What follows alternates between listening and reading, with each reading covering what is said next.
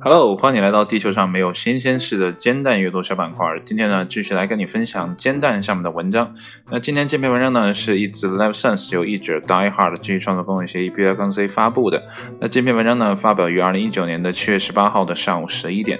文章的标题呢，叫做《英男子戴隐形洗澡后一目失明》。嗯，读了这个标题呢，总感觉在读绕口令啊，很奇怪的一种感觉。不过呢，我想这也是，呃，为了让标题更加省略、更加简短的一个写法吧。啊，虽然呢，这看起来有点像绕口令，但这却是一个很悲伤的故事啊。因为戴隐形，然后洗澡呢就失明了。那到底是多长时间呢，导致了这样的一个后果？又是什么样的过程导致了这样的一个后果？哎，我们就一起来看一下文章是怎么说的。那么日常的沐浴呢，通常不存在什么健康风险。但是呢，根据新闻报道，对英国一位男子来说呢，洗澡可能引发了眼部的严重感染，最终呢，导致了一只眼睛失明。根据 PA Media 的报道呢，这名男子呢叫做 Nick Humphreys，二十九岁，来自英国的舍勒普郡。那么经常呢洗澡还不摘隐形眼镜，完全不知道这一行为会增加眼部感染的风险。那么二零一八年。时呢，他感染上了吉阿米巴这个角膜炎，这是一种呢在角膜处的罕见的寄生虫感染。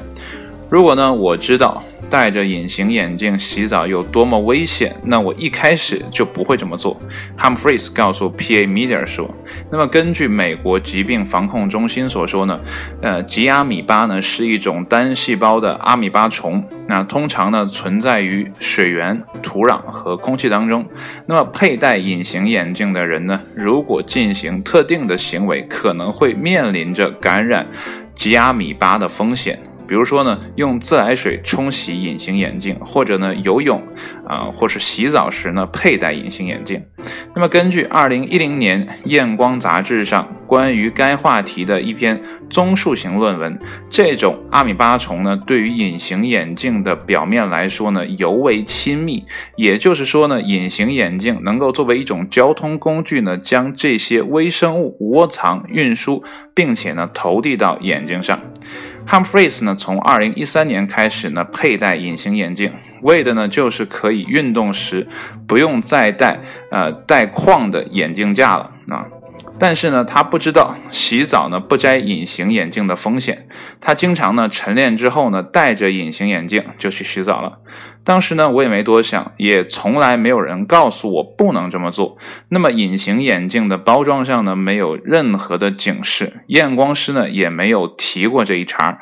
那么，Humphreys 如此表示。那 PA Media 呢报道说，二零一八年初时呢，他被诊断上了患了这个吉阿米巴角膜炎。那么，医生呢给他开了点眼药水，但是几个月之后呢，他的右眼突然就看不见了。然后医生又给 Humphreys 开了更强效的药物，每个小时呢都要滴在眼睛上，那么二十四个小时是不能间断的。Humphreys 呢被迫足不出户，右眼呢还经受着剧痛。我眼睛疼的不行了啊！除了去医院，我只能待在家里。他告诉 PM Media 说，后来呢，他的右眼呢接受了两次手术。那么第一场呢是强化了他的眼角膜组织。那么第二场手术呢是羊膜移植手术。什么是羊膜？不太知道啊。有谁知道可以留个言哈，或者自个查一下吧。我估计这节目也没人留言。那么移植了一个呃胎盘中的组织来保护他的这个角膜。虽然呢，他的感染呢已经治好了，但是呢，右眼还是看不见。呃，他被安排在今年的八月份进行角膜移植手术。为什么不是眼角膜？为什么是角膜？这么读起来很别扭的。呃，用一个来自捐献者的健康的角膜组织呢，来替换受损的角膜组织。Humphreys 呢，现在为 Fight for Sight。慈善会工作，那么增强人们对正确佩戴隐形眼镜的健康意识。那么他说呢，让人们了解到风险是实实在在的，而且呢会因为一些像洗澡一样的小事儿而引发呢，这至关重要。呃，所以有的时候呢，我们只有啊自己被影响了啊被。怎么讲被迫害了也好啊，就是被这种感染了也好，反正就是在自己身上发生了之后呢，我们才会真正的感同身受，然后去做一些我们之前从来没有想过的事情。我记得之前有一次看视频哈，看到呃嗯是台湾的还是哪儿的我忘了，然后那个小朋友是呃是意外还是什么情况呢，就离世了嘛，然后这个母亲呢就。开始参与这种啊公益活动，然后积极的去演讲啊，去怎么样的啊，去呃这个改变现在的这个事情。那如果没有发生这个事情，我相信这个母亲可能呃跟这个事情就不会有任何的连接。呃，很多时候我们都是被迫的去做一件事情，所以有的时候我们需要更多的去了解这个世界上正在发生的什么。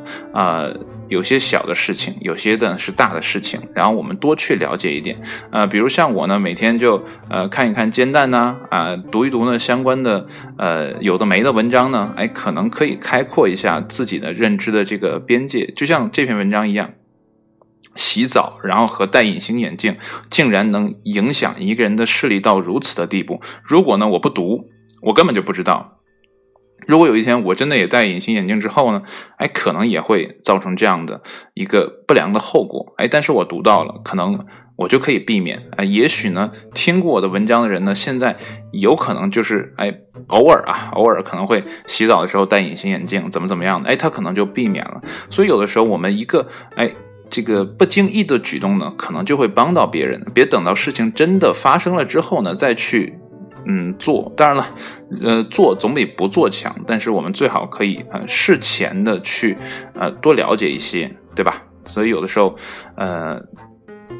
这个学习也好啊，是看一些呃东西也好啊，确实会对我们生活是有帮助的。我觉得有一些呃科教片啊，呃，甚至有一些好的电视剧呢，它都是嗯在呃讲述一些有用的东西啊。嗯，如果呢我们不能每天都去看书的话呢，还是多听一些呃多看一些啊这些。感觉上啊，可能没什么用的东西，可能会帮助我们的生活。呃，然后呢，这篇文章在后边哈有一个呃读者留言哈，他在说这个文章有一段是这样讲的嘛，就是当时呢，这个 Humphreys 说呢，啊，他没有在包装上看到，然后验光师呢没有告诉他，然后他这个读者呢，就是弹友呢就。读到这段之后，留个言说：“如果这是在美国的话呢，呃，这个眼镜公司呢和验光师呢就要倒霉了啊，赔偿一大笔钱。所以有的时候呢，呃，从这个问题上来看呢，我们要懂一些更多的法律常识，啊，用法律的这种方式呢去给自己维权。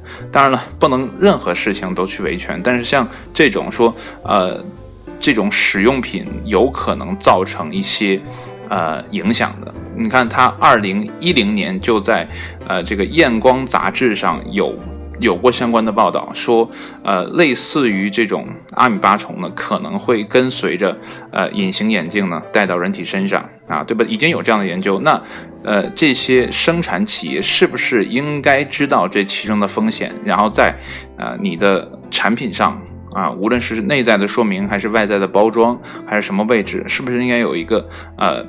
标识让消费者啊买的更加的放心，使用的时候更加的安心呢？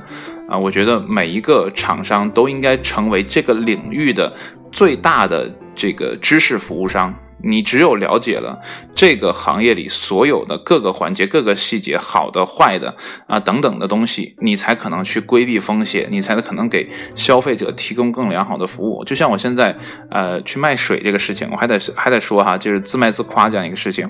我卖水的时候，我就要去了解啊，到底什么样的水是好的，什么样的水是不好的，有没有像电视上说的那么啊玄乎其神的说啊这个矿泉水就怎么怎么样了，然后这个自来水就怎么怎么样了，然后。后，呃，这个纯净水怎么怎么样了？哎，到底是不是那么说的？我要找一些证据，然后去相互的去验证啊，找一些更权威的、真正的权威的，不是某一个人说我是专家，我就写了一个什么书，我就特别特别厉害了，也不行。